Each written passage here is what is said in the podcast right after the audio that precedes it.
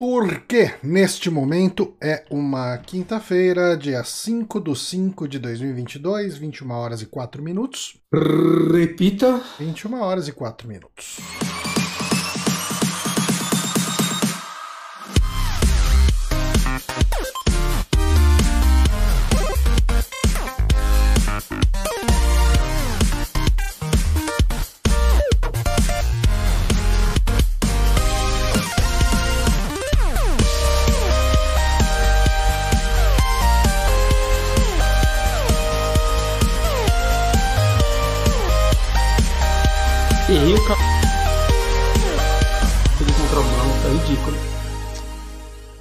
Estamos no ar e as pessoas já sabem que você errou o caminho. Como é que você errou o caminho que você faz sempre? Eu não fazia dois anos, né? Hum.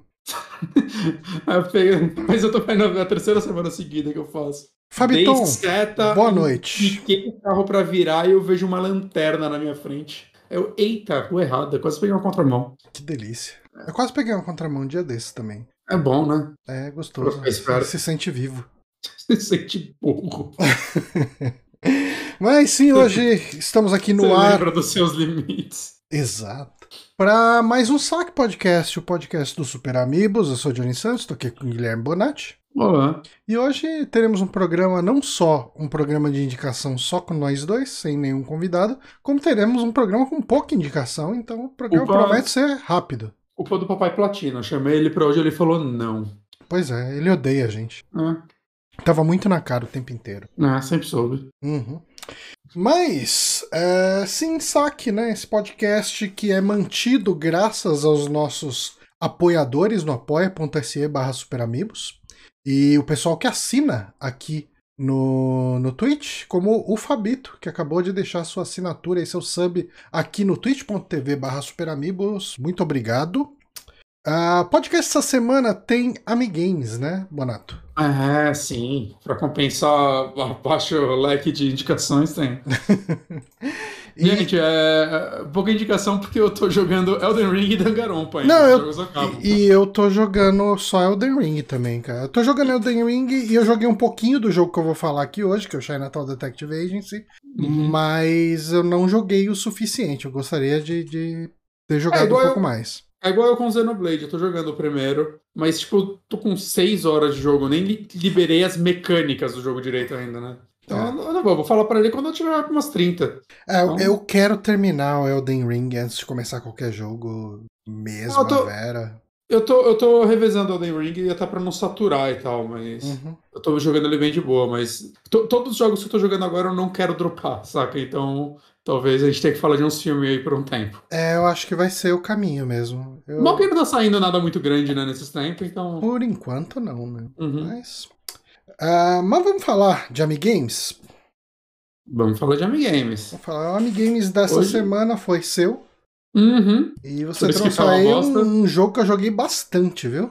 Eu joguei muito pouco ele. Eu, eu- eu- inclusive, quando eu entrei na minha de querer jogar os Boomer Shooter, ele entrou na minha lista de jogos pra jogar, mas eu ainda não peguei ele. Hum. Eu tenho que jogar esse daí. Eu, assim, eu lembro que na época que eu joguei ele, foi na época do meu 386, Uhum. é, muita gente tinha a versão shareware dele, que Uhum. eu acho que é o primeiro capítulo inteiro. É, normalmente era. É. Esse é o esquema. E eu tinha a versão full do jogo. É, esse Johnny. E eu joguei bastante. Tipo, veio com o PC. Tipo, veio com o 386. Um, um amigo do meu pai, na época, montou o PC e ele instalou pra gente lá os Uhum. quatro disquetes que esse jogo tinha. Eu, vi- eu, eu vi meu primo jogando uma vez lá em Franca no computador dele. E eu fiquei maravilhado, assim. Tipo, eu tinha, sei lá, Super Nintendo na época, né? Então, É. tipo, beleza, Super Nintendo a gente teve alguns FPS nele, né? Teve E- Wolfenstein 3D no. no... Teve, teve. Tá, tá, tá aí na, numa das perguntas, inclusive. Né, teve. Ah, teve. Doom saiu pro Super Nintendo, não saiu? Ou foi só Mega Drive? Eu acho. muito bosta. Eu acho que. sa- Eu não lembro. O Doom de Mega Drive só teve no Brasil, não é uma boa assim? Eu- Ou do Kinoki? Eu, eu acho que o Doom saiu pro. Não, aquilo já era Doom 64. É, não, não. O que só saiu no Brasil é o Duke Nuke do Mega Drive, não é alguma coisa assim? Sim, eu acho que é um, É. porte da Tectoy. Deixa eu ver. Doom Super Nintendo. Tem, tem Doom Super pra Super Nintendo, sim. Mas Uhum. enfim, eu, eu, não, eu não tive O Fabito contato- confirmou aqui também. É, eu não tive contato com esses jogos na época, saca? Então, quando eu vi o Wolfenstein rodando no computador, e mesmo se eu tivesse tido, né? é, mesmo o Doom no console rodava muito pior do que um Wolfenstein Não, no não, computador, né? Era 10 FPS o negócio. Então, Sei que eu não reparava isso na época. né? Não, não, você repara. que- Cara, assim, sem zoeira. Quando eu joguei, porque no 386 ele rodava fluido. né? Uhum. Quando eu joguei a versão. Eu joguei a versão do Super Nintendo, eu tava tentando lembrar se era Super Nintendo. Não, do- o Wolfenstein com certeza foi Super Nintendo. Uhum. É, eu falei, não é possível. Isso tá muito nojento. Ah, mas eu tinha tipo 5 ou 6 anos, saca? Não, não, não, mas assim, o jogo. Uma criança percebe um jogo em câmera lenta. Ah, sim, ok, ok. Ok, entendo. É. Eu, eu- vou, vou acreditar em você, eu, eu não, não tive contato com esses jogos no Super Não, não, era muito ruim, muito ruim. Mas, Mas vamos para as perguntas? 3D era impre- Eu lembro quando eu vi, eu fiquei, cara, eu queria muito jogar, mas não deixava que eu era criança, eu ia quebrar o computador. Uhum. É, eu acho que você pulou. Não, não, não, não, tá certo, tá certo. Você já foi pro. É, bom, minha pergunta é uma coisa que você deve saber, Uhum. mas. Acho que você deve saber as três, mas eu, eu fiz isso. É, BJ Blazkowicz, protagonista da franquia, tem uma ligação com outros jogos da Age EG. Quais são esses jogos? Eu acho que ele é vô do Commander King. Isso. É isso. E bisavô do Dungai. Olha só, eu não sabia da relação dele com o Dungai. O Billy Blaze do Commander King, na verdade é William Joseph Blazkowicz II, né? É neto dele. E eu vi que ele chama Billy Blaze por causa que esse é o nome do pai dele, que era um apresentador de TV. É uma loucura do caralho. E aí ele é, por sua vez, pai do Doom Guy, que é o William Joseph Blazkowicz III. É, existem ressalvas sobre é, se esse parentesco se mantém hoje com os jogos da Machine Games e ID, e, é, e id, na verdade, né? Mas a real é que, tipo, se, se no seu coração considera, considera, porque hum, foda-se. É, não é como se a história dependesse disso pra qualquer coisa. Exato. Mas eu total gostaria de, de ver essas menções num jogo futuro, assim, de uma forma mais clara, assim, no próximo Doom, ter um flashback de Wolfenstein. Acho que ia ser do caralho. Ele perdendo o neto dele. É, é, eu, eu queria. Beleza. Próxima pergunta. Cadê ela? Delay aí. Para lançar o jogo no Super Nintendo, eles tiveram que seguir ordens bem restritas da Ninten- Nintendo, como tirar o sangue e símbolos nazistas. A Nintendo não curte nazismo. Esses esquerdinhas. Hum, Porém, a id fez algo para se vingar. Qual foi a resposta maquiavélica deles? nossa, eu não sei. Tinha alguma sala secreta no jogo? É fora do jogo. Vou ler. Ah, Eles passaram a mão na bunda do Miyamoto no meio de uma convenção, só de sacanagem. Teria sido menos maldoso. Ok. Eu não consigo pensar. Não deve ter a ver com aquele porte de, de coisa, né? Qual? O, o, o- não, com certeza não. É, porque isso é de antes. O- aquele Mario deles de Ah, PC. não, não, não, não. não. Aquele Não Mario eles fizeram para tentar lançar É. o Mario no PC. Antes na- de tudo. Não, não faço ideia.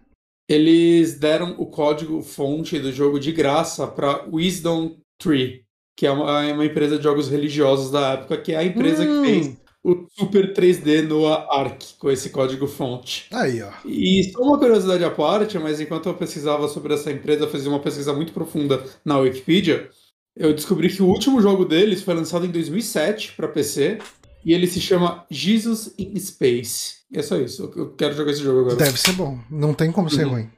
Impossível. Não. Jesus, in Jesus no Space. espaço? Não. Eu vou escrever aqui, Jesus in Space Gameplay, porque não tem nem página no Wikipedia essa porra. Space Jesus, I'm Jesus Christ, não acho Jesus in Space. Triste, mas, mas é isso aí, essa é a, a curiosidade mais valiosa. Ok. Última pergunta, João. Hum, Cadê ela? Cadê? Cadê? Aí. Se eu tiver até diminuir a fonte que escrevi bastante. Apesar de ser uma franquia famosa pela id, a franquia vem bem antes da empresa existir. Os dois primeiros jogos foram feitos pela Muse Software, de Silas Warner. Você jogou esses dois primeiros? não, mas eu já vi eles. Eles são acessíveis hoje em dia, será? Cara, deve dar pra achar em Abandonware. É, com certeza. É, eles entraram em contato com o Silas na época, mas os direitos da franquia já tinham sido vendidas.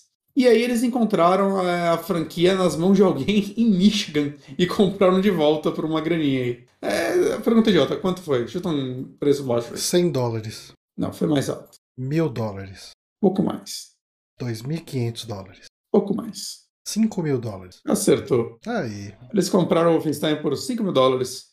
É, Sendo que ele. É, até que, até que dá pra você pensar um jogo que ninguém jogou na época. é. Pagaram bem. É, sim, sim. Pagaram, pagaram justo, vai, vamos ser sinceros. Mas eles. eles Quem lembra de receberam- Wolfenstein antes de Wolfenstein 3D? Não. É, eles que jogavam, né? O, o Romero, se eu não me engano, era fã. Eu lembro disso no Ele é um livro, jogo de mas- stealth, né? Tipo. É, sei que ele é meio side- side-scroller, não, porque não tinham side-scrollers exatamente na Não, época. é, é- é- Eu acho que ele funciona como se fosse um top-down, mas é aqueles que você vê os bonecos meio de lado. O, o mapa é tipo de Uhum. Zelda, mas. Deixa eu ver aqui. O Wolfenstein é de 81 primeiro, e o segundo acho que é de 85. Deixa eu dar uma procurada aqui. Se a minha, se a minha memória não tá me enganando. É, ele, ele, ele é, você tá certo. Ele é meio. Ele é, é Metal Gear, cara. Isso aí, Kojima copiou. Deixa eu ver se consigo colocar uma imagem dele aqui. Eu- Caralho, tem uma, o seu personagem tem uma suástica no meio. É porque ele tá disfarçado, né? Ah, tá, era um disfarce. Agora ele mudou pra dois rainhos do, da Soviética, sei lá. Deixa eu ver se eu jogar isso aqui. Nossa, eu joguei uma imagem aqui, a imagem veio no. Eu achei que a imagem fosse abrir numa aba, ela veio na, na apresentação. Ó, pra quem estiver vendo a transmissão, essa é a cara do jogo. Ele é Hum. horrível. Pronto. Você podia jogar ele em live, hein, Johnny? Podia, eu podia também me matar em live e ser uma coisa Ia dar mais view do que jogar esse jogo em live. possivelmente. Mas uh, a, a vida não é feita disso. De views? E nem de suicídios na internet. Ah, não se matem. Não se matem, gente. Aliás, é, é falar sobre suicídio é sempre um problema, né, cara? Tipo, não se pode falar de suicídio desse jeito, completamente imbecil, como eu falei aqui. Não. Você precisa não. ter avisos antes, depois, são coisas que podem disparar gatilhos nas pessoas. Então, peço perdão a quem estiver ouvindo o podcast, foi mal mesmo, de verdade. Perdão sincero, não tô zoando. Ah, mas, vamos para as nossas indicações? Bora. Vou começar abrindo aqui com as indicações e falando de um jogo que eu comentei ele aqui por alto ah, algumas vezes, ah, mas eu não cheguei a fazer uma indicação. Eu acho que eu, talvez eu devesse jogar mais ainda para fazer a indicação, mas é, assim, como a gente nunca entra muito em questão de spoiler e, e às vezes até spoilers mecânicos a gente segura, eu acho que dá para introduzir pelo menos, né, esse jogo que eu tô jogando, que é o Chinatown Detective Agency, né? Ele é um jogo que eu apoiei o Kickstarter. É, Eu não recebi aqui dele. E eu tô jogando. Assim, eu não fui atrás por preguiça. Eu acho que se eu mandar um e-mail pros caras lá falar, oh, eu não recebi aqui, eles devem me mandar na hora. Sim. mas como o jogo tá no Game Pass, eu tô jogando pelo Game Pass, né? É, E assim, o Chinatown Detective Agency, para quem não sabe do que se trata, né? Ele é um adventure no ar de investigação que você controla uma ex-policial, que é a Mira Dharma, que tá começando uma agência de investigação. Né? O jogo se... O nome dela é Mira da Arma? Não, é a Mira Dharma. Ok. É, Eu pensei nisso também. ok. É. Eu literalmente ouvi isso, por isso que eu fiquei. É, o jogo ele se passa num universo futurista, meio cyberpunk, mas ele não é aquele futuro muito distante, onde tudo é completamente tipo, é, fora da nossa realidade do que a gente está acostumado de, de, Tá de tecnologia, né? É, então, é, sei lá, eu não sei. Ele deve falar qual um- que é o ano. Cadê? É um Ele fala ali, 2037. Então, não é muito no futuro, sabe? Tipo, então não é aquela mega tecnologia. Eu acho que o, o ponto mais cyberpunk dele é a questão do controle das corporações em relação às pessoas, sabe? Tipo, é- isso ele, ele tenta usar bastante. Controle de. Tipo, um dos primeiros casos que você pega é uma empresa que tá fazendo umas coisas meio zoada com água. Né, com, Uhum. ah, é, tipo, tá vendendo. é, tem um mistério ali que você precisa descobrir o que os caras estão fazendo, mas envolve toda uma, uma fabricação, uma produção de água mineral meio shady, aí, meio, meio Uhum. estranha.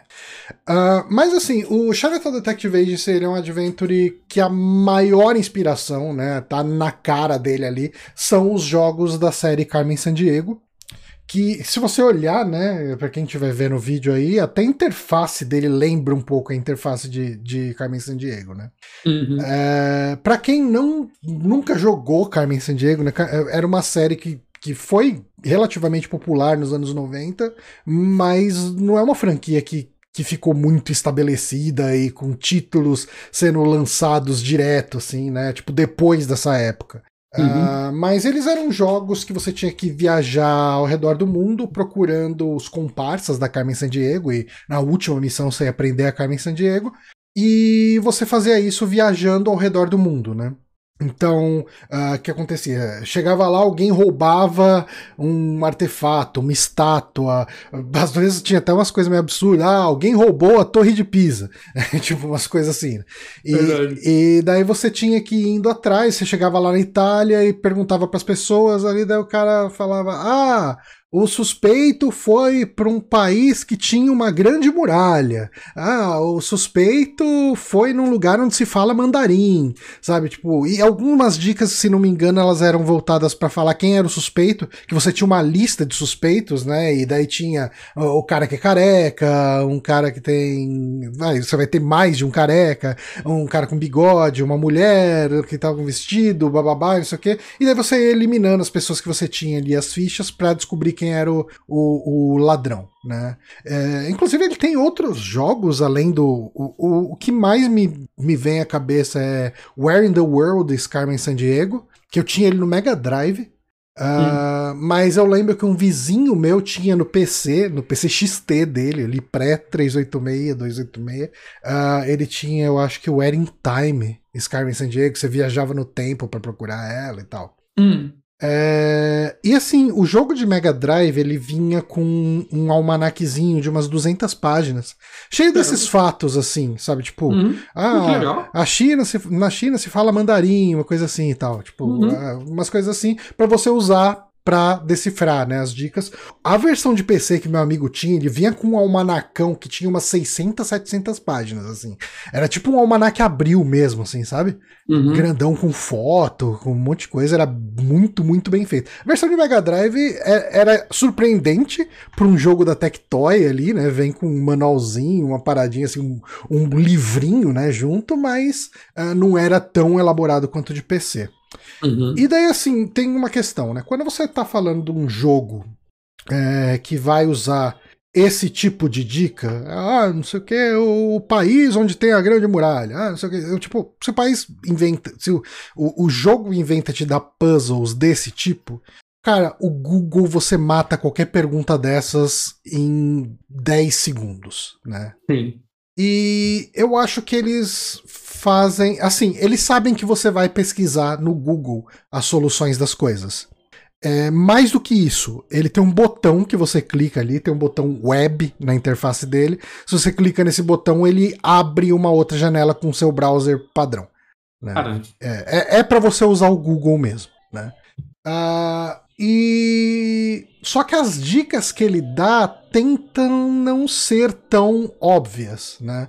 É, um dos primeiros casos que você pega ali, uma das primeiras coisas que você vai ter que pesquisar é uma pessoa te entrega uns selos e fala, ó, oh, é, tem esses selos, a gente quer que você devolva para a cidade de origem deles, né, para o país de origem deles. E se você conseguir, conseguir descobrir a cidade a partir da qual esse selo foi postado, é, a gente te dá um bônus em dinheiro aí. E dinheiro é uma uhum. coisa importante nesse jogo, né? Tipo, você usa o dinheiro para fazer as viagens e. Fora ó, dele também. É, fora dele também. Você usa o dinheiro para fazer as viagens e eu acho, eu não lembro se é semanal, quinzenal ou mensal, você precisa pagar as contas do seu escritório. Né? Hum. Então, se você fica sem pagar as contas do escritório, é game over. Ok. É, eu acho que se você não pagar duas contas seguidas, eu acho, não sei. Uh, mas assim, até agora, no, no, momento que eu tô no jogo, o dinheiro não foi um problema ainda, né? Hum. Uh, mas aí... É, Também eu acho que, né, tipo, é, é uma parada que parece legal, mas tipo, se isso for um real problema no jogo, pode atrapalhar um pouco o, o andamento, saca? Tipo, o ritmo do jogo. Uhum.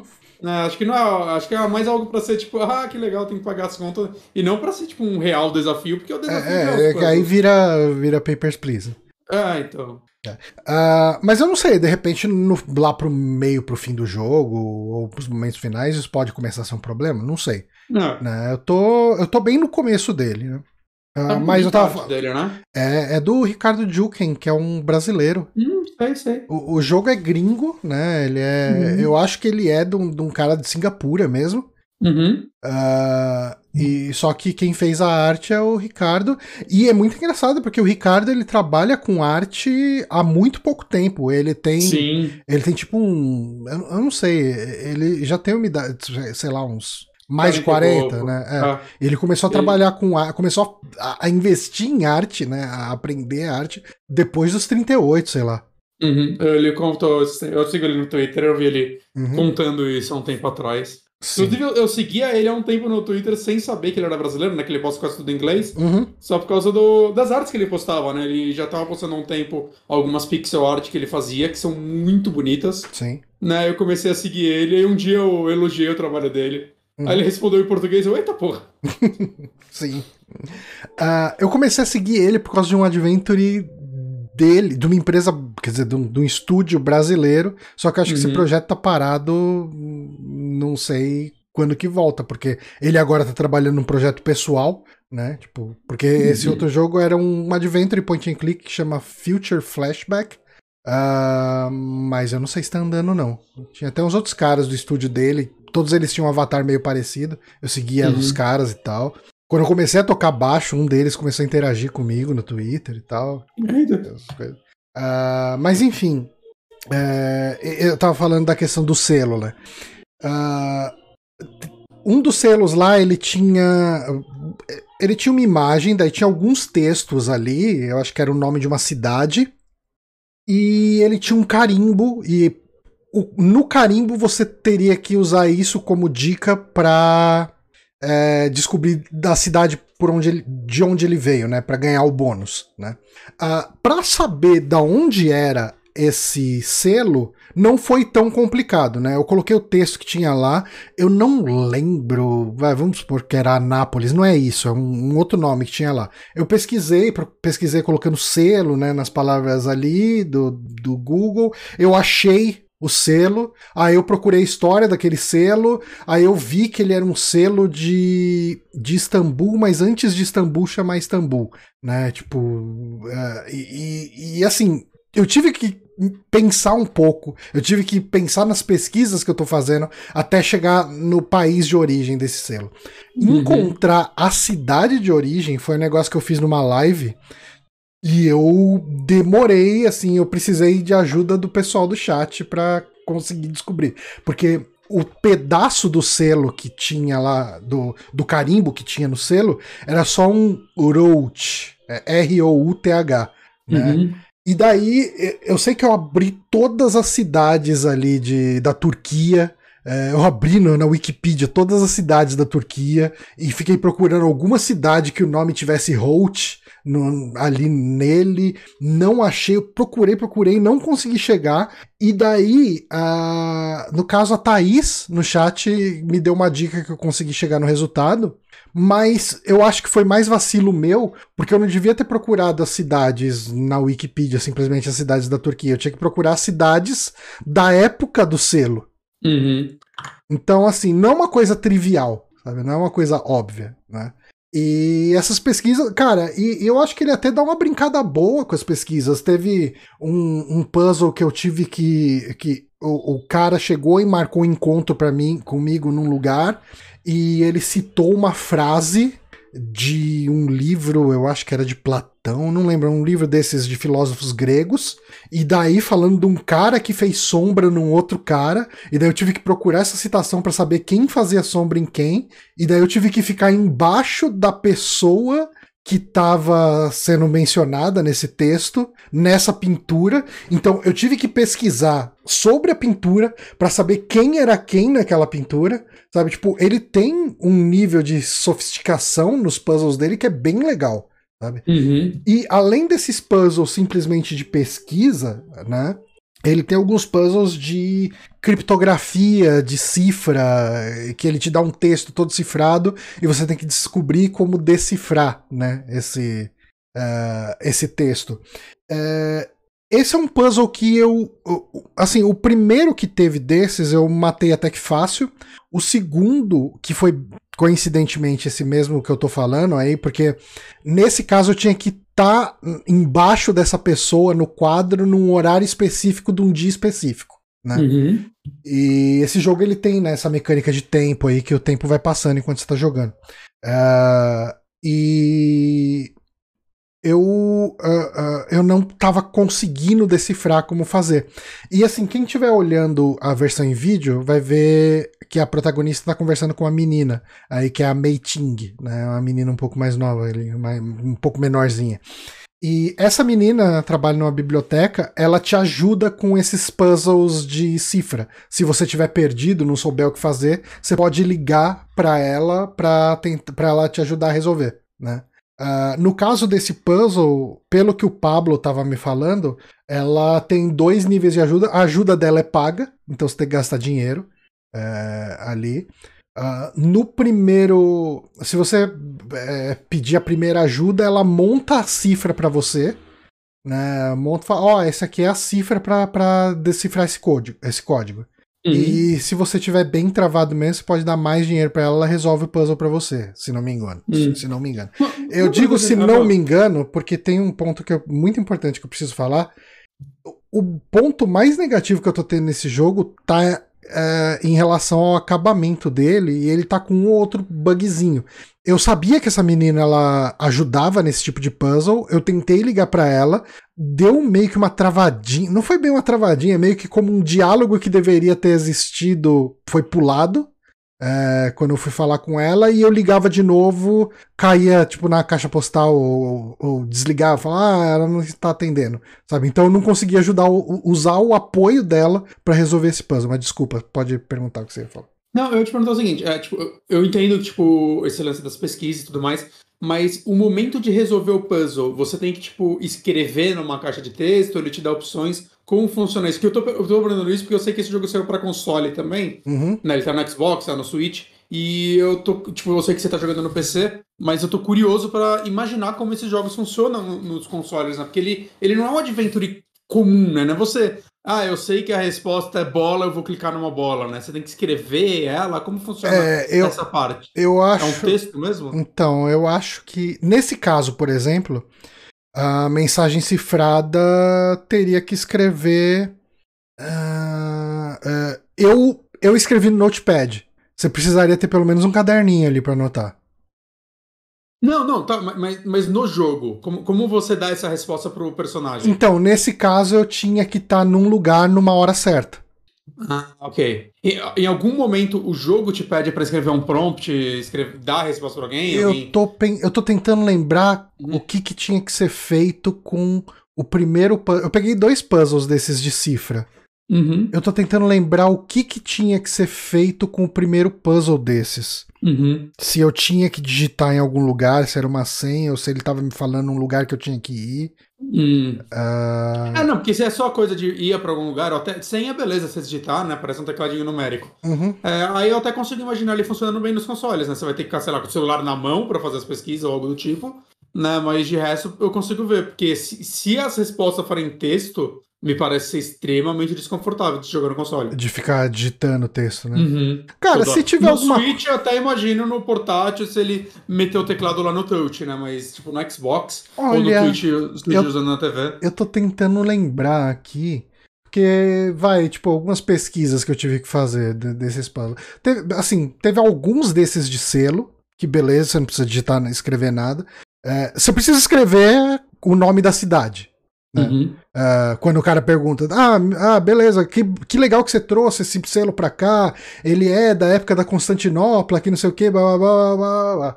Uh, você sabe me dizer de que cidade que é ele? E daí você uhum. tem que digitar o nome da cidade. Uhum. É, mas eu tô tentando lembrar os outros. Eu acho que. Eu não lembro de ter. Assim, se tem um texto para digitar, você não vai ter que digitar um texto gigante. Ok. Não, não, mas é que, é que, tipo, ter uma vez ou outra, beleza. Aqui, eu- do jeito que eu, tipo, que eu tava vendo esse jogo, me parecia que, tipo, quase todos os puzzles era, tipo, ah, vou ter que escrever a resposta pra esse personagem. Não, não, não. Não é ó, assim. e- Esse, por exemplo, aí, essas questões do selo, de novo, sempre voltando do selo.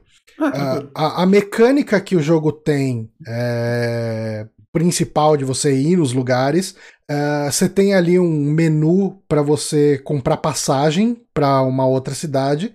Aí você pega ali, você compra passagem, você vai para o aeroporto, pega e você vai para outra cidade, né?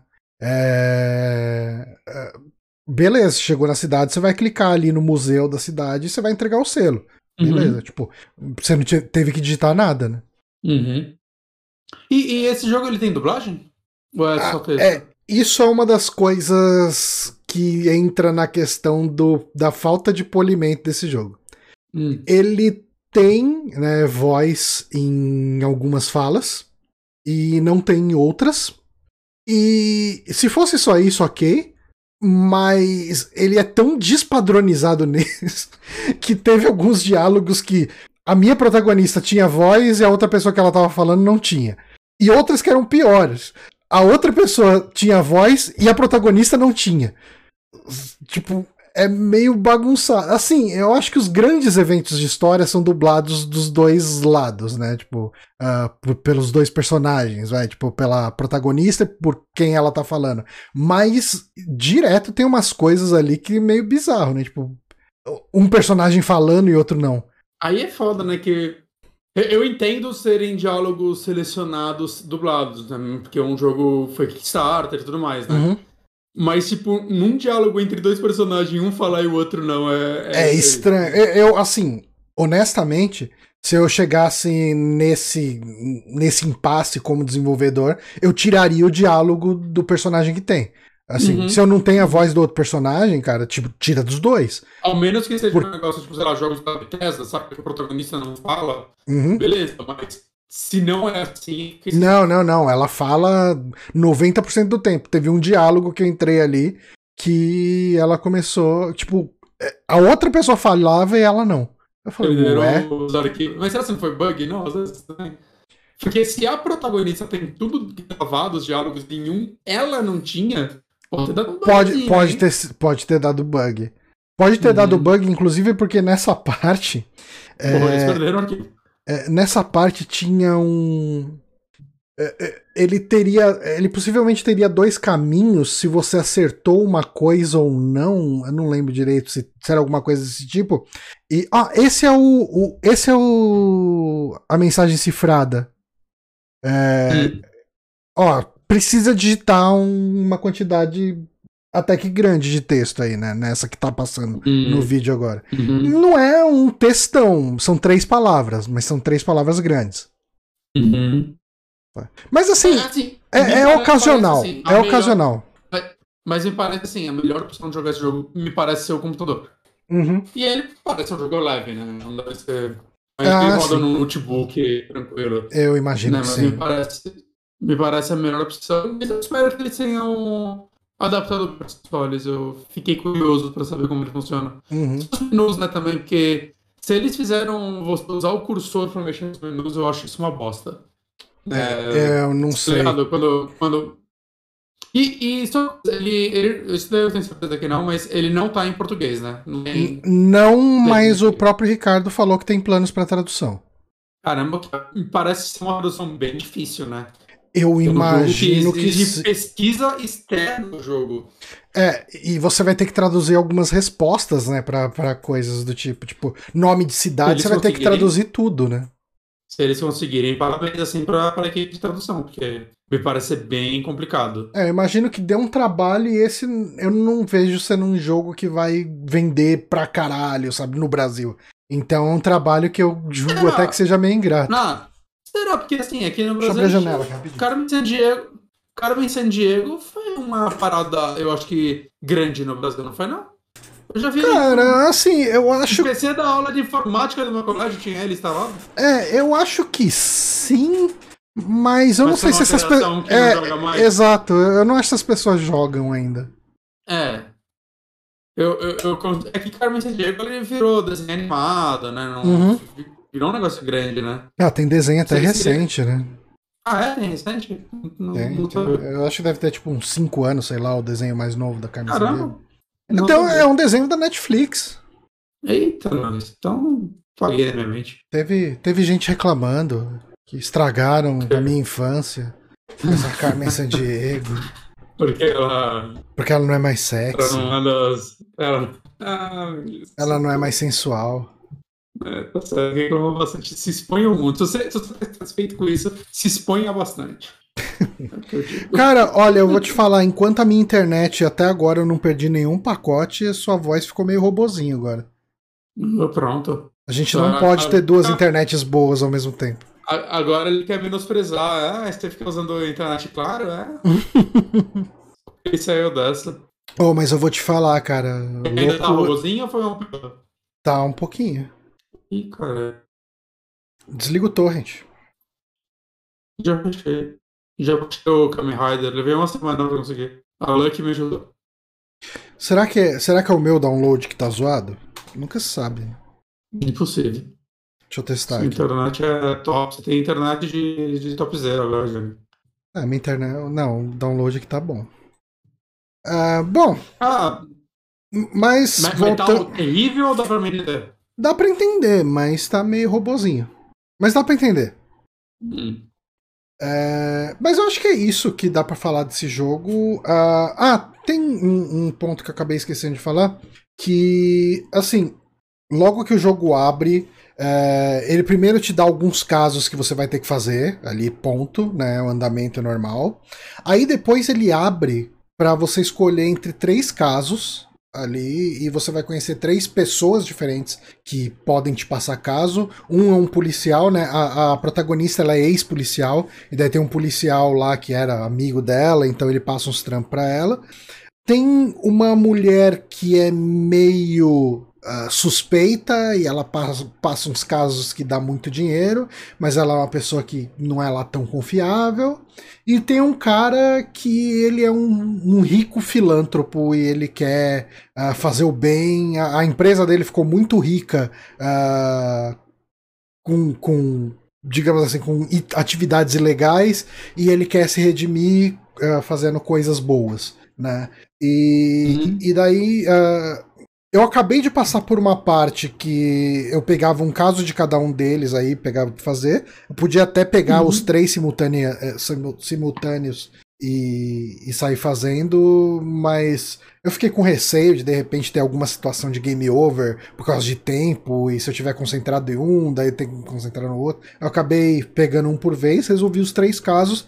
E daí ele, uh, o jogo chegou e me fez uma pergunta. Tá, agora você precisa escolher um deles para ser o seu cliente full time. E daí você vai começar a fazer só os casos dessa pessoa, né?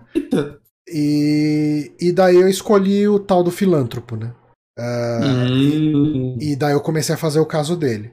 Uh, não sei se de repente o jogo vai me dar a opção de voltar depois para retomar os casos dos outros, ou se o jogo vai ter um final e daí eu vou ter que dar um load e seguir uma outra rota para ter um, um final diferente ou uhum. ver um arco diferente. Não sei como isso vai funcionar, mas assim, é, Os isso. dois casos são interessantes. É, é, mas assim, o jogo acaba levando.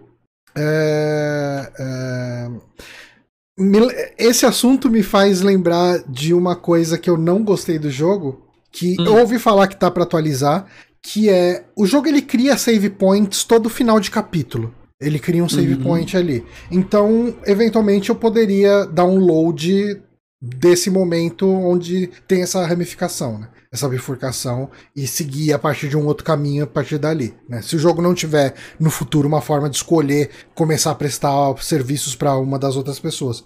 Só que esse jogo ele só tem esse esquema de save no final de caso. Então, se você tá no meio de um caso e precisa salvar para parar de jogar, porque você precisa sair urgente, os casos são meio curtos, pelo que eu senti até agora. Tipo, sei lá, 20 hum. minutos, meia hora no máximo. Ah, assim. é? é? é. Até ah, agora estão curtinhos. Esse é um jogo que dá pra ir jogando tipo, na hora do almoço? Ou saca, pegar sim, sim. meia horinha depois do trabalho? Então, o problema é, eu fiz um caso e depois eu fui emendar um outro caso na hora do almoço. E uhum. fala, puta, tá acabando a hora do almoço. Como que eu dou um save? Não dá. E daí você perde todo o seu progresso nesse outro caso, e quando você for jogar vai ter que rever um monte de diálogo de novo. Pra passar rapidinho, pelo menos? Dá, dá. Mas eu acho que, que é, ele poderia ter um save fácil, né? Podia, podia. Isso é verdade. Mas assim, cara, eu tô gostando do jogo. Eu acho que ele tem um problema aí de polimento em algumas coisas, né? Principalmente essa questão das vozes, um, um ou outro bugzinho que eu peguei e tal. Mas eu tô gostando dele, tô me divertindo e eu recomendo, né? Ele tá no Game Pass, tô jogando pelo Game Pass. Não vi o preço dele no Steam, deixa eu ver se tô com o Steam aberto. E daí eu já vejo o preço dele. Uh, Chinaton. Tá 75 reais. É, No Switch, assim, no Switch ele tá 92 no Brasil. Na Colômbia ele tá 61. É uma Uhum. parada.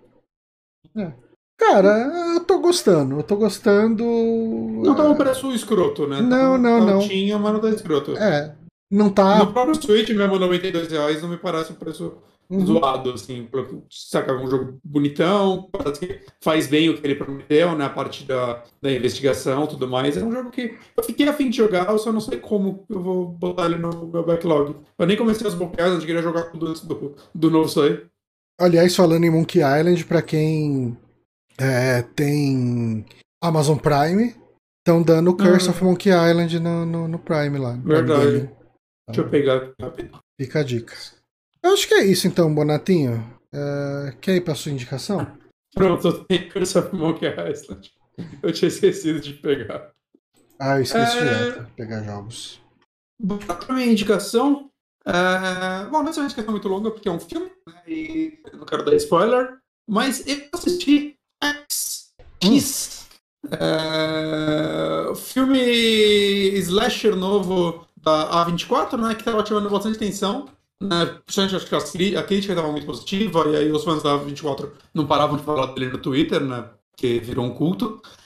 E assim, eu assisti ele sem saber muita coisa. Tipo, na verdade eu não vi nem o trailer, eu só vi tipo, as imagens que a galera divulgou. E é bom, gostei desse filme. Ele é um bom slasher. Hum. E ele, ele é bem criativo, assim. Ele é um slasher novo do, do Ty West, que é um cara que todo mundo tá falando dele como se todo mundo conhecesse ele. Eu não conhecia esse rapaz antes. Talvez eu tenha ouvido falar dele antes. Ele é um cara que tem filme pra caralho já feito. É, pelo que eu vejo, os filmes dele são bem avaliados. Não assisti nenhum filme que ele fez antes desse.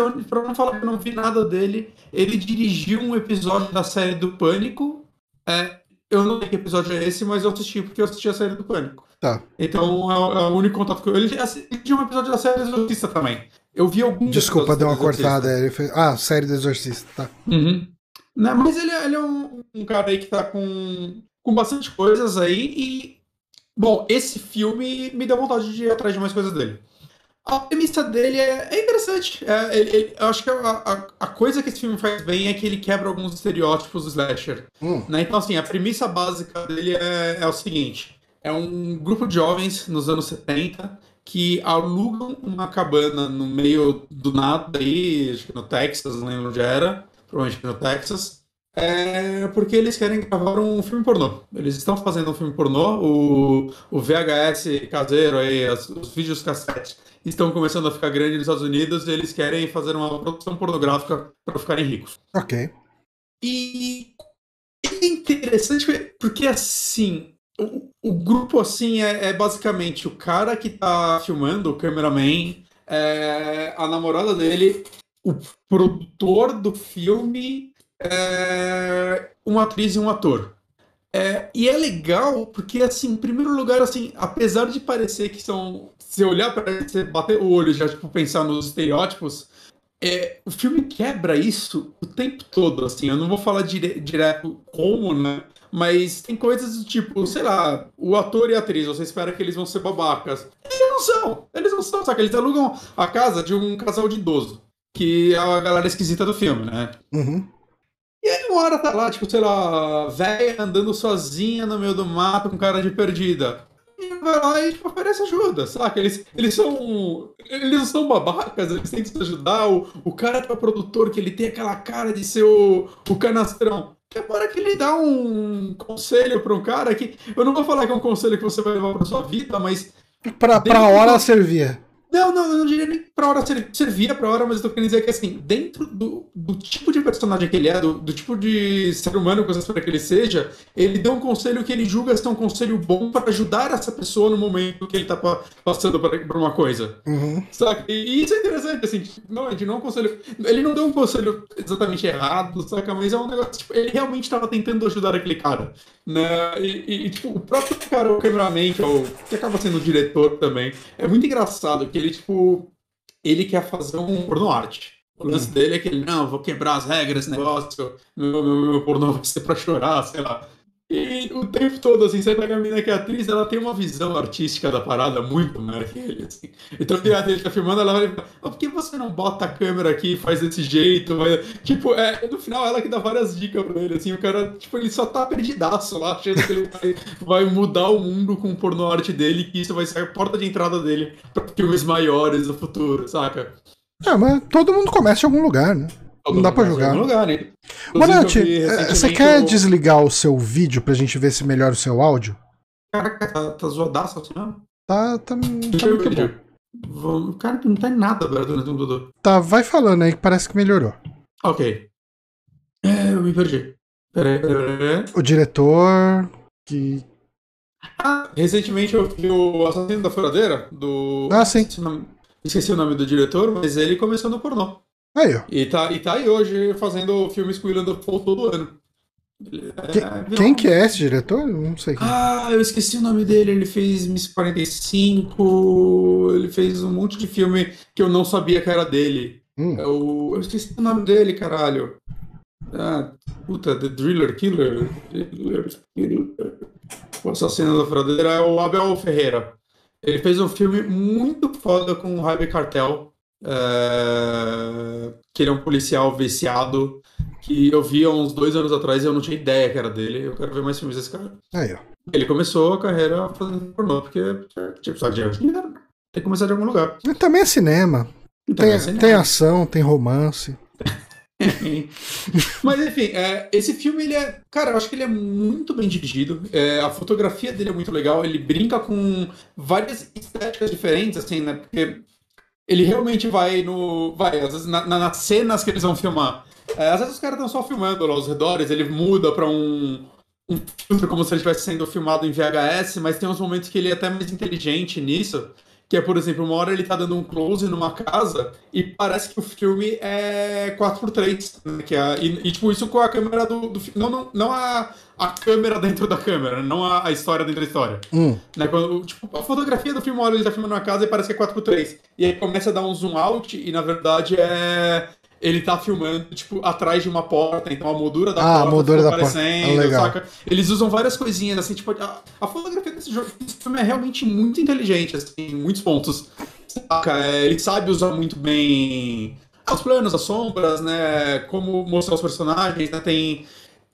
Tem uma atriz que faz dois personagens que eu só fui me ligar disso depois. Tipo, teve uma hora que eu falei, nossa, parecida, né? Mas aí depois que eu fui, que eu fui ver, ah, não, realmente, realmente essa atriz tá fazendo dois personagens Hum. né? E é muito inteligente como ele usa esses planos, porque esses dois personagens interagem, assim, em planos que, tipo, que você vê o rosto delas o tempo todo. Então é, é muito foda como ele, ele montou esse filme.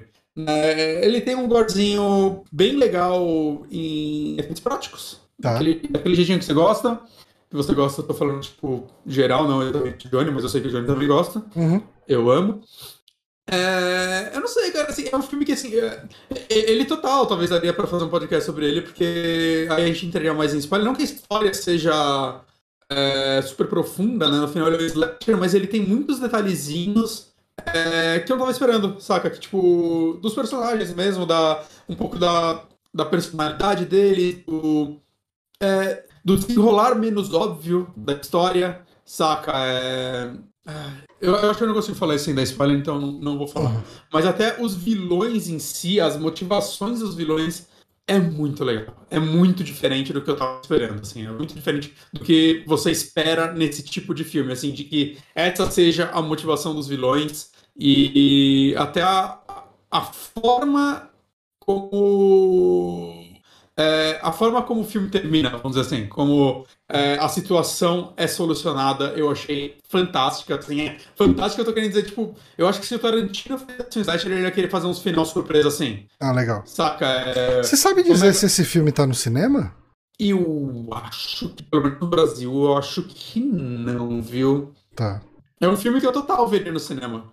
Eu nem sei se ele veio no Brasil, que é o título X, que eles vão chamar tipo X. Uhum. A Cabana do Mal. Né? Não sei qual é o título dele no Brasil. X Movie. Puta, não, não acho nada. X Oficial Trailer, eu não sei. Eu não sei. X 2022. É, Cinema. no, no IMDb tá só como X, né? No IMDb costuma traduzir pra gente. Uhum. Mas eu acho que não tá no cinema, não. Pelo menos não aqui. X filme de terror da A24 ganha data de estreia no Brasil. Confira. Texto, texto, texto. Nossa, ele vai estrear no cinema dia 28 de julho. Meu Jesus Cristo. Aí é foda, né, mano? É... Você veio do futuro, Bonatti? Eu vi do futuro. Ah, Não, não, eu fiz um bate-volta nos Estados Unidos. ok, justo. Mas assim, como eu disse, é uma indicação rápida, porque é, ele é só um filme muito legal. Ele não é um. Ele não vai reescrever o que são slashers daqui pra frente, saca? Mas ele, eu acho que ele é aquele filme que daqui a 10 anos, quando começarem a sair listas de slashers é, memoráveis dessa época, ele vai estar no topo das listas, porque ele é realmente muito bem feito. Ele entrega o que fãs de slashers querem ver. É, um, um ar de novidade, é, sabe, com atuações muito boas. É, os atores todos estão ótimos, todos estão ótimos, sabe? O que já diferente para a maioria dos slashers, principalmente os slashers mais é, baixa renda, vamos dizer assim. Aham. Né? Tipo, a direção é boa, é um diretor muito competente, a fotografia é ótima. É, eu, eu não tenho nenhuma. Não me vem, tipo, beleza, faz já duas semanas que eu vi o filme, mas não me vem nenhuma crítica assim nesse filme. Saca? Hum. Ele, é, ele, não tem, ele não tem nada que, tipo. ele- que super. Que, é, não é um filme nota 10, vamos dizer assim. Né, mas ele não tem nenhum defeito. assim, ele, ele, ele, ele entrega muito. do que competente. promete, muito. É, não, não, ele entrega muito mais do que promete, muito mais do que eu esperava. Uhum. É, recomendo, assim, e eu, eu tô feliz que eu vi que o diretor tá fazendo agora, o diretor e a atriz, eles escreveram e estão fazendo, parece que um prequel pra ele, que Hum. vai ser a história dos velhos e vai se passar durante a Segunda Guerra Mundial, vai ser uma parada meio diferente, assim, mostrando o, que o lugar que eles moravam, parece que, não sei se era um lugar que era, que a galera morrer, Hum. no campo de concentração, eu olhei por cima, assim, agora, né, só dei uma lidinha na sinopse, que vai chamar Pearl, que é o nome da, da véia, Uhum. e eu tô, tô, tô curioso, assim, eu tô, tô- tipo, muito melhor do que ter uma continuação, assim. Ter um prequel que conta a história desses dois personagens, eu acho que vai ser interessante, assim. Ainda mais se ele for uma pegada de terror, né? Um terror em 1918, da Segunda Guerra, pode ser algo muito legal. Hum. Segunda não, é a primeira, né? Perdão, Primeira Guerra. É porque ele se Não. passa nos anos 70, né? 79. Tá. É quase anos 80. Então, é. Então, é realmente um, um filme que se passa durante a Primeira Guerra, isso aí acho que pode ser bem interessante. Maravilha. Recomendadíssimo, gente. Deve sair em streaming também em breve. Em breve não, né? Vai fazer só primeiro no cinema. Então, deem seus pulos que vale a pena. Deem seus pulos. Pulem, pessoas. E pra fechar esse programa, é, falar um pouquinho da segunda temporada de Picard. Eu acabei de. Eu, eu vi hoje. é, Eu dei meus pulos hoje à tarde pra assistir o, Não tá na... o final. Não tá na o episódio final sai amanhã. Ele é do, do Prime no Brasil. Ah, ok. Mas ele sai amanhã, e daí pra eu não tomar spoiler, eu Só fui aí. atrás. Fui atrás. Você você já fez a pré-compra, você só assistiu antes. Exato. Tô pagando. Tô pagando. Tá pagando? Ah, mas enfim, é, eu acho que antes de mais nada, né? Bom, acho que vale um disclaimer aqui. Eu tô fazendo lives de picar semanalmente com a Kika no canal dela, lá, né? A Kika Martini, arroba SuperKikachu no Twitter. É, e, e a gente comentou episódio por episódio. Nesse domingo a gente fala do último episódio, tá? Ahn, e assim, ah, se alguém quiser minha opinião detalhada sobre cada um dos episódios, dá uma olhada lá no canal da Kika, que vai encontrar tudo. Eu acho que ficaram bem legais os papos que a gente teve, e eu recomendo, assim, tá? Ah, eu recomendo as lives, eu recomendo a série Picard? Hum, é difícil. Primeira temporada você gostou. A primeira temporada ela começa meio ruim, mas eu acho que do meio pro fim ela se acha e fica ok. Ok. tá?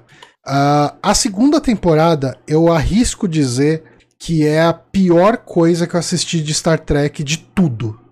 Sabe? Tipo, contando todas as séries que eu assisti. E olha que você odiou, tipo, a segunda temporada do Discovery, metade, a primeira metade, pelo menos. É, sim.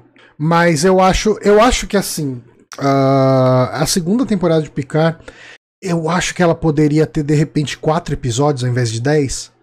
Porque o que mais me incomoda Assim, se eu te falar quais são os eventos dessa temporada, o que, que precisa ser feito e, e o que, que tá em jogo e tal, uh, talvez você vire e fale: ok, eu acho que dá para fazer uma boa história com isso.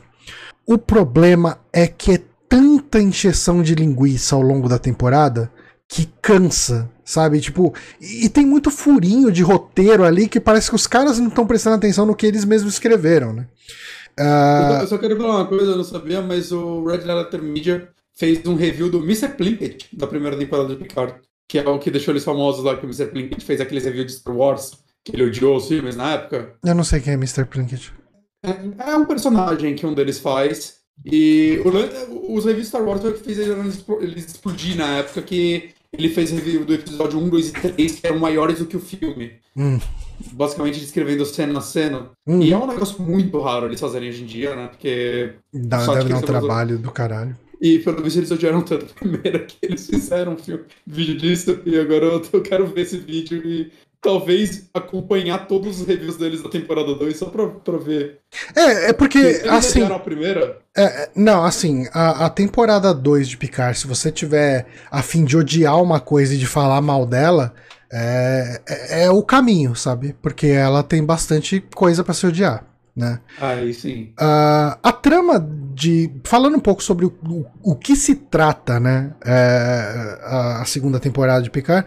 A primeira temporada ele tem todo um, um. ele gira muito em torno do que. Eu eu não sei se vale a pena falar, porque se alguém for atrás da primeira temporada, isso pode ser considerado talvez um spoiler meio grave do final dela. Uh, uhum. Mas, enfim, é, é, o Picard eu, eu, eu, acho que isso dá para falar. O Picard tá indo atrás de uma suposta filha do Data, que o Data é o android, né, do, do, uhum. do The Next Generation. Tem uma, uma menina que é um android. O, o, universo da primeira temporada se passa durante um banimento de androides, porque uh, alguns androides, eu acho que todos, talvez os androides de Marte, foram sabotados e mataram toda a população humana de Marte. Então o pessoal ficou bem ressabiado. E daí tem essa última Android aí, ou pelo menos uma delas, uma das últimas Androids, que está sendo caçada por grupos específicos ali. E o Picard tem que proteger ela. E essa menina tem alguma relação com o Data. E isso é desenvolvido ao longo da, da primeira temporada. Né? Uh, a segunda temporada ela se passa alguns, talvez um ano e pouco, é, eu acho que menos de dois anos depois. Né, os personagens meio que se estabeleceram, cada um meio que se resolveu a vida. Teve personagem que entrou para a Frota Estelar, teve personagem que voltou para a Tropa Estelar. É, enfim, uh, aquele começo feliz de continuação de RPG, onde está todo mundo bem e de repente começa o grande perigo, que Nesse caso, uh, são os Borgs, né? Tipo, os Borgs, para quem conhece Star Trek, é, são tipo uns, uns ciborgues da vida. E eles é, são praticamente monotemáticos e ficam falando só resistir é inútil, você será assimilado. E, uhum. e eles chegam e assimilam você e você faz parte ali da colmeia deles.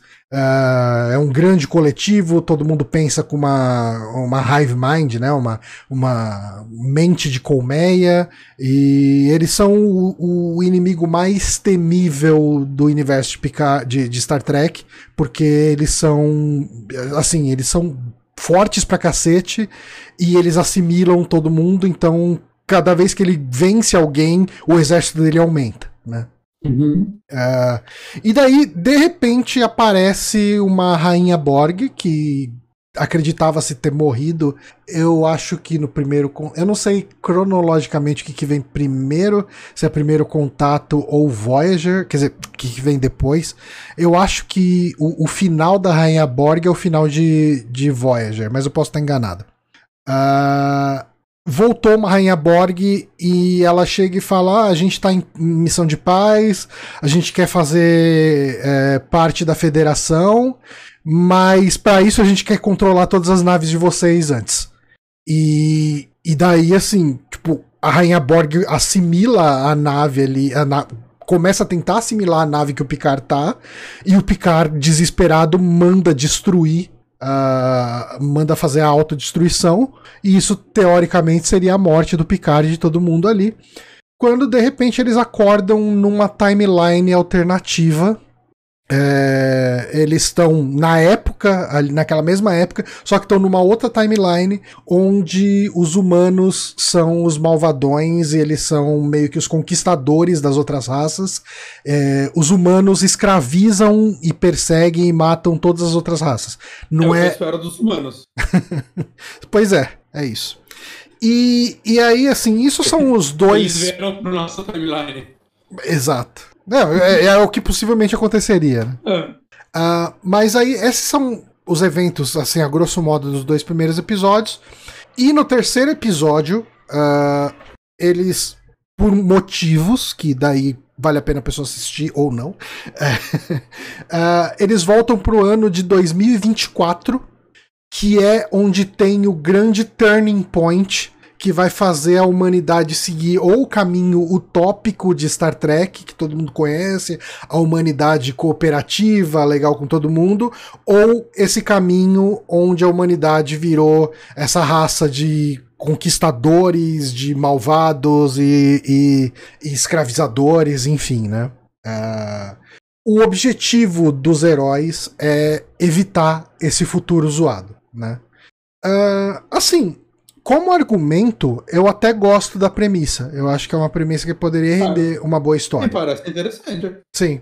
O problema é que eu acho que eles não sabem o que fazer com os personagens. Assim, uh, um dos personagens da primeira temporada, ele praticamente some logo no, num dos primeiros episódios. Acho que no segundo ou no terceiro.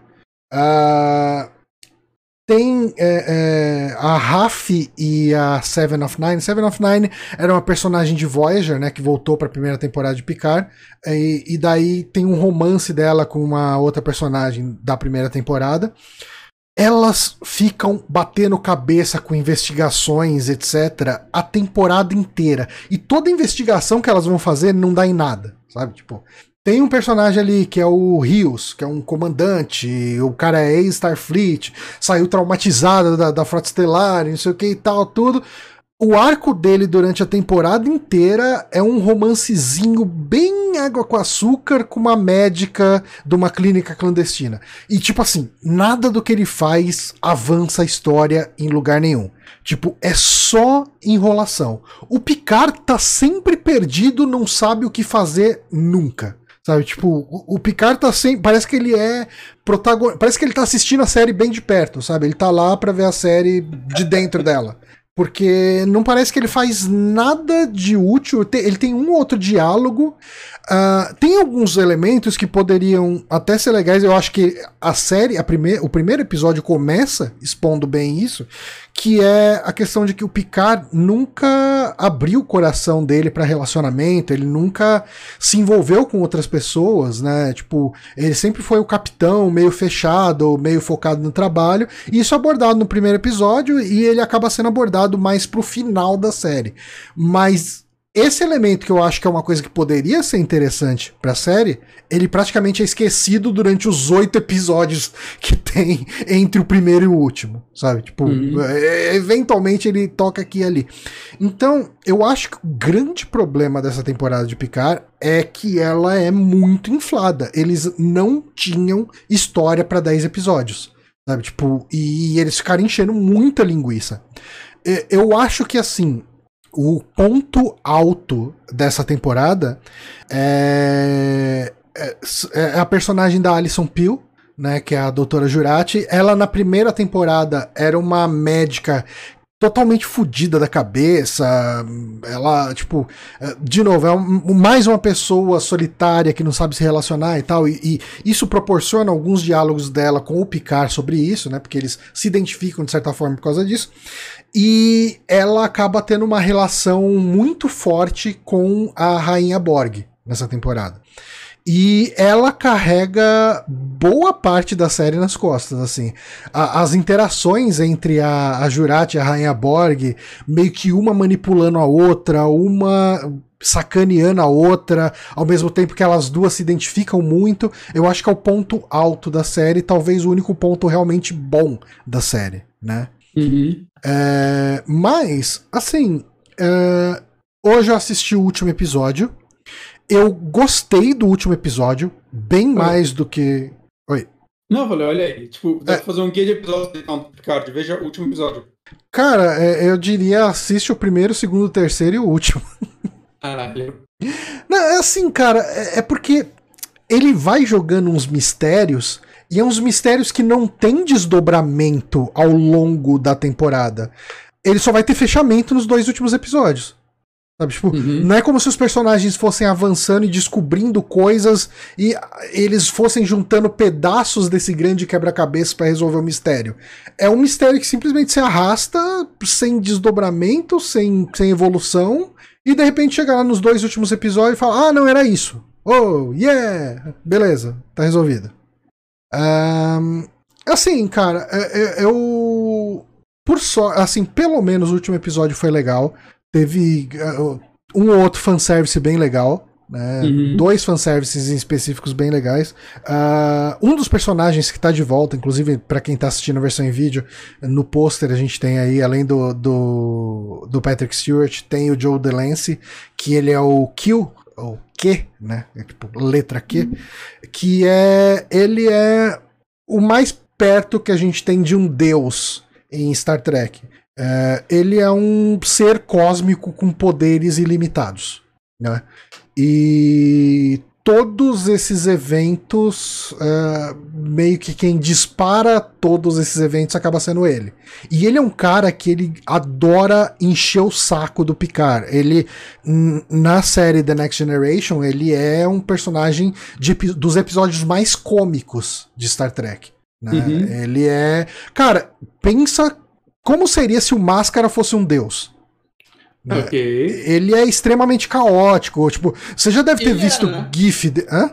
Ele meio que é, né? Porque a máscara dele é a máscara. É a máscara Loki, do Loki, né? né? Sim. Mas você já deve ter visto uns GIF de Star Trek meio doido desse cara vestido de mariachi com, com os outros caras. É, é, é, o máscara mesmo, total, ele, sabe? Tipo, é, uhum. ele gosta de ficar enchendo o saco do Picard. É, e, e aí, assim, ele é o cara que dispara os eventos, é o cara que mais traz mistérios, e esses mistérios demoram para ter alguma conclusão, sabe? Uhum. Uh, assim, é, que bom que o último episódio foi bom. Né? Foi, foi gostoso de assistir. Vai continuar a série, terceira temporada? Tem uma última temporada só. Só mais uma? Ela foi pensada para ser de três temporadas desde o começo. Então, então, então essa enrolação foi planejada. Bem possível. Uh, mas assim, a história da temporada se fecha na temporada. Tipo, a primeira temporada. Assim, tem muito pouca coisa. Assim, não tem nada solto da primeira temporada na segunda. E, é, a segunda temporada se fecha também de um jeito que eu imagino que não tenha coisa solta dela. Não, não tem nada solto dela. Tipo, a, a próxima temporada vai ser uma coisa completamente nova também. Uh, e a próxima temporada vai ser o show do fanservice. Por quê? Porque vai voltar o elenco principal do The Next Generation. Olha. É, já anunciaram que todos os, os, os, senior staff, né, os, os oficiais sênior do, do The Next Generation vão estar tá todos ali. Né? Worf, Diana Troy, Hiker, é, LaForge, é, Doutora Crusher, vai estar tá todo mundo lá. Uhum. Então vai ser a temporada fanservice dos velhinhos. e, e, cara, é a única coisa que vai me fazer. Assim, eu falo isso, mas sendo Star Trek eu acabo assistindo de qualquer jeito. Uhum. Mas, assim, se eu fosse menos fã, eu não teria qualquer tipo de animação para ver uma próxima temporada de Picard, porque foi dureza, viu? Caramba. É. Pelo, pelo menos você vendo um por semana, dói menos do que você ter que maratonar. Tipo, Uhum. São quantos episódios total? 10. Hum. É. Ah, ah, passa rápido, vai. É. Mas assim, foi, foi meio triste pra mim, porque eu gostei muito da quarta temporada de Discovery. Eu acho que Discovery finalmente se achou. Uhum. E eu achei que esse otimismo ia permear também Picard. Ah, mas eu tava enganado. A- a- a- É, é- é, uma essa, é, essa segunda temporada de Picard foi ruim. Sim. É uma troca. Tem como tudo ser bom. né? É, exato.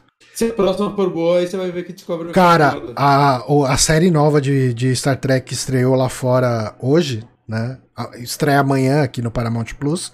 Tá com 100% de review de crítica e de público no, no Rotten Tomatoes. Quanto por cento? 100%. Hum. Dos dois. Mas 100 por... estreou quando? Estreou hoje lá fora, só que a crítica teve acesso aos cinco primeiros episódios. Hum. Mas você tá ligado que tem umas coisas dando umas pegadinhas crítica aí, né? Hum, A galera tem embargo pra review negativo maior. Eu acho que o Uncharted, se eu não me engano, eu vi que passou por isso. Uncharted, quando, o filme. hum. Quando saiu, porrada de nota boa, tinha tipo cinco reviews, e aí se liberaram os outros cinco. Nossa, eu não sabia que, que É. tinha isso. Mas daí deve Eu- ser porque quem fez, o, Pra- quem fez os outros reviews foi quem não recebeu cópia de review e ficou um pouco menos disposto a falar bem. Não, então, Isso daí quem me explicou foi o Diógenes. Então, se, for, se eu estiver falando merda, vocês vão brigar com ele no, no Twitter. Vocês podem brigar com ele na semana que vem, que ele vai estar aqui Também. gravando podcast com a gente. Mas ele falou que tem algum, alguns embargos, que é tipo. Ah, se você vai dar uma nota até tanto, você pode liberar terça-feira, sua nota pra baixo disso tem que ser quinta-feira. É assim que funciona. O que, se, realmente é isso, é muito escroto. É, é bem É. complicado. Mas assim, cara, é, são veículos grandes que estão dando nota boa Não, pra essa não, série não, não, nova. e- eu eu acho que ela vai ser boa, sim. Não, não, e, e em série acho que é um pouco diferente, porque, cara, se eles tiveram acesso a cinco episódios já, saca, é, você tem uma boa fatia do que é a parada, Aham. né? Então, então acho que dá pra confiar, sim. É, eu tô maluco, assim, contando praticamente Essa as é qual? horas. É Chama Strange New Worlds, a próxima temporada, a próxima série de Star Trek. Hum. Que ahn, Star Trek começou lá nos anos 60 com um piloto que chama The Cage. E era o Capitão Pike, o Spock e a, a Major Roddenberry lá, a esposa do Roddenberry, o criador de Star Trek, fazia a Number One, que é a, a- como se diz, a, a, a primeira em comando ali depois do, do, do capitão. E assim, o pessoal da rede de TV lá virou e falou: ah, a gente não gostou muito disso aí, não. é, mas a gente viu potencial, então rever essa série, rever aí alguns conceitos e, e me faz um novo episódio a gente vê se vai investir nisso ou não. E daí veio o Capitão Kirk e tal. O Spock da, da- do piloto, ele sorria, ele não, não era essa pessoa sem emoções. Quem era sem emoção era essa number one, né? E, e daí Star Trek virou o que virou. E a Strange World é sobre o Pac. Isso. O Strange New Worlds é sobre o Capitão Pike. é, ele é um prequel da série original. Mas. é, não, ele não é o mesmo ator, com certeza, né? Não, O mesmo ator deve ter 200 anos. eu Mas acho esse pai que ele apareceu. Esse mesmo Pike ele apareceu em Discovery. Ah, Hum. ah, na segunda temporada a gente teve o, o Pike e o Spock. Esse Spock, né, o Ethan Peck, é o nome do ator, e esse Pike, o, o Anson Mount. E foi o ponto positivo da segunda temporada. Era, foi de fato a melhor coisa da segunda temporada de Mas- Discovery. Eram esses dois personagens. Mas o Pike, como personagem, ele apareceu em outras séries, além do piloto? Ou ele foi Ele aparece no. Isso é uma coisa bem interessante, inclusive, que é uma premissa que está sendo usada. é, foi usada em Discovery e está sendo usada nessa série também, pelo que eu li de review. Ah, o pai que aparece em um episódio no meio da. Da primeira temporada da série original, e ele tá todo fudido. Ele, tipo assim, ele tá em estado semi-vegetativo. Assim, o corpo dele já não responde nada, ele tá todo deformado, tá todo zoado. Só o cérebro dele ainda funciona. Só que ele não consegue nem falar. Né? É uhum. como se ele tivesse um, um vegetal que consegue pensar. Né? Basicamente uhum. isso. E, e, isso aconteceu com ele tentando salvar a tripulação dele de alguma coisa. Ele salvou a tripulação, mas ele ficou nesse estado vegetativo. Uh, no, num, um dos eventos da segunda temporada de Discovery, é o pai que tem a visão de como a vida dele vai acabar. E ele vê exatamente esse incidente acontecendo e ele virando um vegetal. Então ele sabe que o futuro dele é acontecer aquilo. E isso uhum. deve ser abordado de alguma forma no plot dessa série nova. Entendi. É. Interessante. É, é então. É, e essa série nova ela vai ser. É, é o resgate ao Star Trek clássico. Né? É, hum. Planeta da Semana. Se você hum. assistir dois episódios isolados, tá tranquilo. Você não precisa Olha ficar acompanhando plot gigante de personagens. Ah, isso me anima. E, e, o pessoal tem falado também da questão. Uma das questões que mais criticam Picard e Discovery é que são séries que começaram a adotar um clima muito mais sombrio, triste, opressivo. E Uh, o que o pessoal tá falando nesses reviews de Strange New Worlds é é uma série mais otimista, tem bastante humor, é, é divertida de assistir, é menos densa. É uma série boa para você sentar ali e só curtir, sabe? Uhum. Então, eu tô bem, bem otimista com ela. Amanhã, possivelmente, eu vou assistir na hora do almoço, ou depois do expediente no máximo. Mas eu tô, tô ansioso. Muito bom. Muito bom. Mas é isso. Acho que com isso dá para encerrar esse programa de hoje. Mais curtinho, né? Mas tudo bem. Eu acho que é uma boa duração para podcast, para ser bem sincero. Eu acho que uma hora e meia. A gente podia até ah. mirar o podcast para ter uma hora e meia sempre. É, é, depende. Mas assim, eu, eu, fico muito feliz quando eu abro um podcast de um dia e vejo que ele tem uma meia. É. Exceto se é tipo um podcast sobre, sei lá, eles vão falar sobre esse filme que eu adorei. Pode ter cinco horas que eu tô de boa. Mas Tirando isso, eu, eu, tô, eu tô com você nessa. Eu gosto de podcasts curtos hoje em dia. Pois é. Que eu tô demorando muito pra Aliás, falando em podcast, eu vou deixar uma indicação aqui de um que estreou na Amazon. Na Amazon não, no Spotify. Na semana passada tem dois episódios, os episódios estão saindo sempre às terças. Que é Batman. Deixa eu dar uma olhada aqui. Deixa eu procurar por Batman, ele deve vir fácil. Batman tá gravando podcast? Tá gravando, esse menino aí. Batman Despertar. É, eu não sei como que é o nome original dele.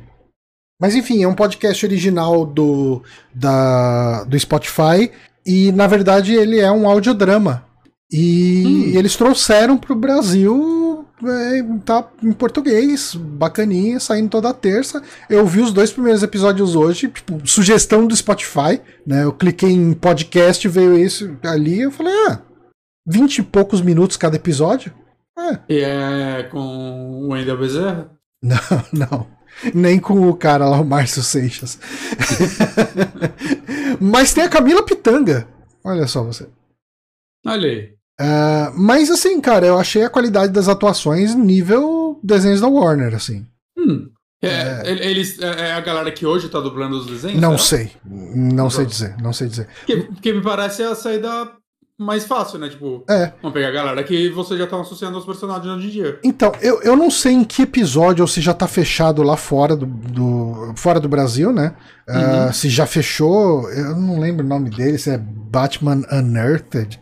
Uh, não lembro. Eu, talvez já tenha até encerrado lá fora, então uh, não me deem spoilers, que eu tô gostando da história. Mas, assim, por enquanto, a menos que seja tudo um sonho, que é uma possibilidade real. É, uh, ainda não apareceu o Batman. O Bruce Wayne é um legista, de certa forma. E o pai e a mãe dele estão vivos ainda. Hum, eita. É. Interessante. É, eu gostei desses dois primeiros episódios. Com certeza eu vou ver até o final. Hum. E eu acho que eu deixo a dica aí para quem. Bom, em Spotify, né? Dá pra até ouvir se você não é assinante. Aí vai ter, uhum. deve ter umas propagandas no meio. Eu não sei. Quer dizer, eu não sei se o Spotify limita acesso a podcast, né? Uh, se você não é assinante. Sei. Eu imagino que não, mas. Uh, mas eu tô ouvindo e tô gostando, cara. Eu acho que o, o trabalho do audiodrama em si tá muito bom. É, uhum. A sonorização, sabe? Porta batendo, barulho dos lugares, é, a edição de áudio, sabe? Tudo. A mixagem, né? Que é importante quando você está fazendo uma questão para passar a ideia que a pessoa está num lugar com, com eco, um lugar mais aberto e tal. Eu acho que funciona bem. Eu recomendo. Chama Batman Despertar, está no Spotify. E semana que vem. Semana que vem. Já pincelou aqui, né? Mas vamos gravar o podcast sobre Sexta-feira 13 Jason X e Sexta-feira 13 Remake 2010, 2011, por aí. De, de, remake, Sexta-feira 13. Com Diógenes, que gravou com a gente sobre a parte 7, 8 e 9. Agora ele gravou sobre esses, esses filmes bosta, então a gente chamou ele para gravar sobre o clássico Jason X. Show de bola veremos Jason X e o remake, né? Exatamente. Semana que vem, então, quinta-feira, teremos aí esse podcast. Eu vou precisar. Eu vou, ver... vou assistir o remake, pela... o remake pela primeira vez, eu nunca assisti. Uhum. E eu Jason X eu aluguei possivelmente o VHS ou o DVD, eu não lembro o que, que era na época. Eu vi há poucos anos atrás o Jason X, eu revi há uns 3, 4 anos. É, eu lembro que, eu, que eu aluguei na locadora mesmo. A primeira vez eu também. Mas a gente vai discutir semana que vem. Beleza. Então, quinta que vem estamos aqui para gravar sobre. Uh, é a nossa última parte do podcast de sexta-feira 13, porque depois vai ter um de Fred versus Jason. Uhum. Uh, um dia aí vai e, ter. Por sinal, é a única sexta-feira 13 do ano, então tá certo, tá ok. É, estamos aproveitando. Aí, aí, a gente tem até o ano que vem para fazer de todos Hora do Pesadelo, e aí na próxima sexta-feira 13 a gente passa, grava sobre. Tá. Eu gosto de trabalhar assim, sem pressão nenhuma. Mas então, dito isso, galera, a gente fica por aqui. Até a semana que vem. Um abraço para vocês. Parou!